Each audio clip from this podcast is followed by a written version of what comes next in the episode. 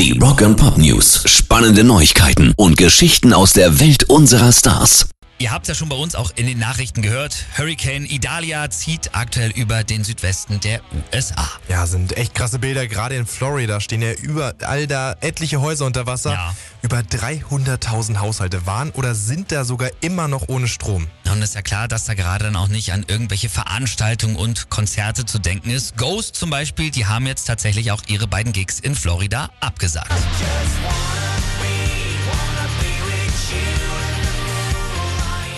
Schweren Herzens kommen wir zu dem Schluss, dass es in der Hölle keine Schockrock-Shows gibt, die der Wut von Frau Idalia gleichkommen. Das haben sie auf Instagram geschrieben.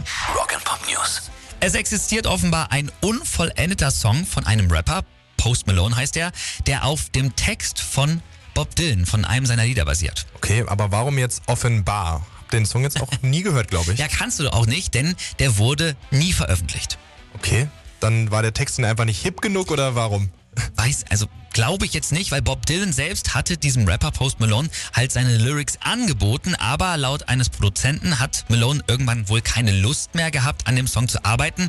Und das versteht irgendwie keiner, weil der ist ausgemachter Riesenfan von Bob Dylan, der hat sogar ein Tattoo am Arm vom Großmeister. Keine Lust mehr, das grenzt doch schon an Majestätsbeleidigung, finde ich. Stell dir mal vor, dir wird einfach ein Song vom großen Bob Dylan angeboten. Ist so, ist so. Und das ist doch dann schon echt krass. Also viele Insider vermuten übrigens, dass der Druck und die Ehrfurcht vor Bob Dylan für den Rapper am Ende irgendwie zu groß geworden ist. Rock and Pop News. Es ist einfach nicht die Woche des Alice Cooper. Ja, warum nicht? Naja, er steht ja auch immer noch in der Kritik, weil er gesagt hat, er findet den Diskurs über Transrechte etwas absurd und vieles für eine reine Modeerscheinung und hat daraufhin ja auch einen Werbedeal mit einem Kosmetikhersteller verloren.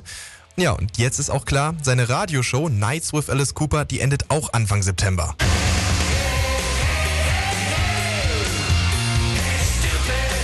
Stimmt, er hatte eine eigene Radioshow, ist irgendwie, also ich meine, warum ist das jetzt auch wegen dieser transphoben Äußerung? Na, ganz klar ist das irgendwie nicht, nur dass er nicht freiwillig gegangen ist und dass der amerikanische Sender auch eine neue Richtung einschlagen will. Sein Management hat aber schon bestätigt, dass Alice gerne weiter im Radio arbeiten will. Na, also dann, vielleicht hört er gerade zu, sag ich mal, hier bei uns im Sender ist auf jeden Fall noch ein Plätzchen frei, Alice.